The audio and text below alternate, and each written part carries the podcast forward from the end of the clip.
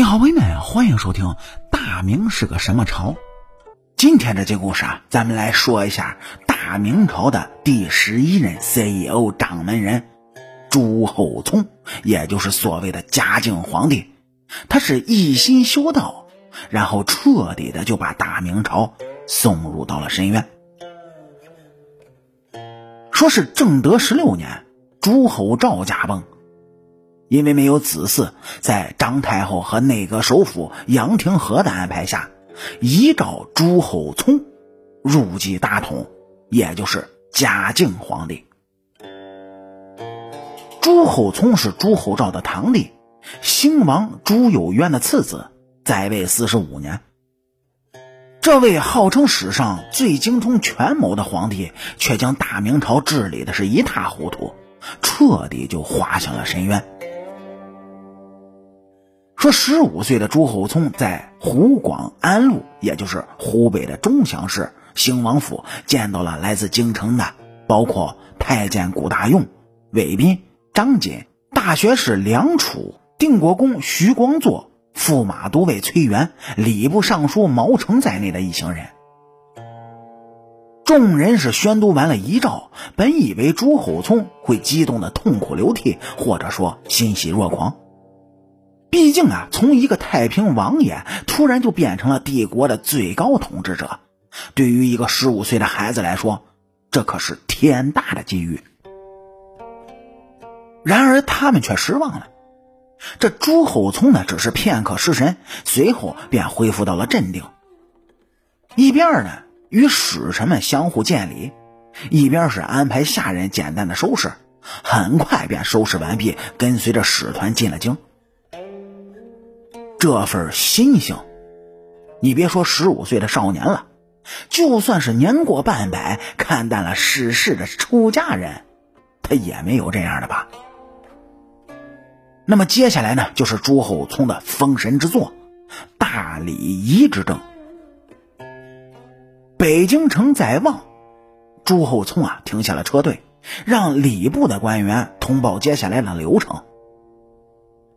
按照张太后和杨廷和的安排呢，朱厚熜从东安门入京，先册封为皇太子，再登基，尊着明孝宗为皇考，改称自己兴汉王为皇叔父。这是把朱厚熜过继给了明孝宗，以明孝宗儿子的名义来继承皇位。可朱厚熜就不干了。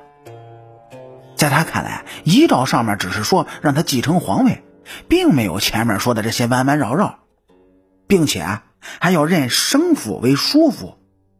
朱厚熜当时就不干了，是拒不进城。杨廷和等人呢也不让步，就这样僵持着。最后是张太后出了面，同意朱厚熜直接继位皇帝。朱厚熜这从大明门入城。直接在奉天殿继了位，这是朱厚熜与群臣的第一次较量，朱厚熜胜利。相信您各位故事听到这儿，肯定有些疑惑，说为什么朱厚熜哎非要争是直接继承皇位，还是先做明孝宗的皇太子再登基？这两者的结果，它不是一样的吗？而且，如果双方都不让步，这张太后和杨廷和重新再挑选继承人的话，朱厚熜那不就亏大发了吗？其实这背后呢，有着深层次的政治考量。如果朱厚熜以太子的身份继位，那么就相当于继承了明孝宗和明武宗的政治遗产，对于他们之前做的一些决定政策，想要推翻，就会面临很大的阻力。这就像当年明宪宗要推翻他老爹明英宗对景泰帝的定论，足足就花了十来年的时间。而如果是直接继位皇帝，那么他就是继承的太祖皇统，和明孝宗、明武宗没有任何的关系。以后啊，无论你是做什么决策，不要拿明孝宗和明武宗来压他。这一点也从年号的选择上可以看出来。群臣选定的年号是绍治，绍有继承的意思，可朱厚熜并不同意，这才改为了嘉靖。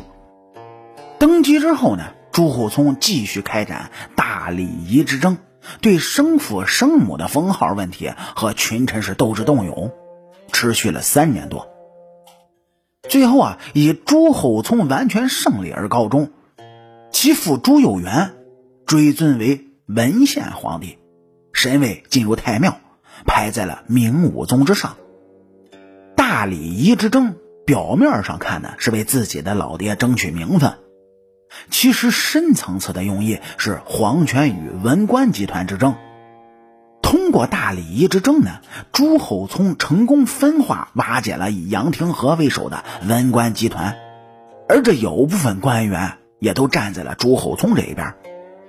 大礼仪之争的胜利也严重削弱了杨廷和等老臣的威望，因此这大礼仪之争的最大战果是朱厚熜完全掌握了朝堂的。话语之权。当然，为了安抚文官集团呢，朱厚熜也做出了很多的事情，比如说把明武宗的两个宠臣江彬、钱宁凌迟处死，替百官出了一口恶气；严厉打压了宦官势力，这东厂锦衣卫不再猖狂。这些呢，都赢得了文官的称赞。打一棒子，再给个胡萝卜。这尚且不满二十岁的朱厚熜。就有如此的政治手段，这也难怪后来的夏言、严嵩、徐阶等等的老狐狸都逃不出他的手掌心。那么听到这儿，您各位可能问了：今天咱们这期故事的主题不是说朱厚熜彻底把大明送入深渊了吗？那从刚才讲的来说，这不是朱厚熜，也就是嘉靖皇帝挺牛掰的吗？嘿嘿，点击咱们右上角订阅的小按钮，来下一期听。主播慢慢跟您说，嘉靖皇帝是怎么把大明彻底送入深渊的。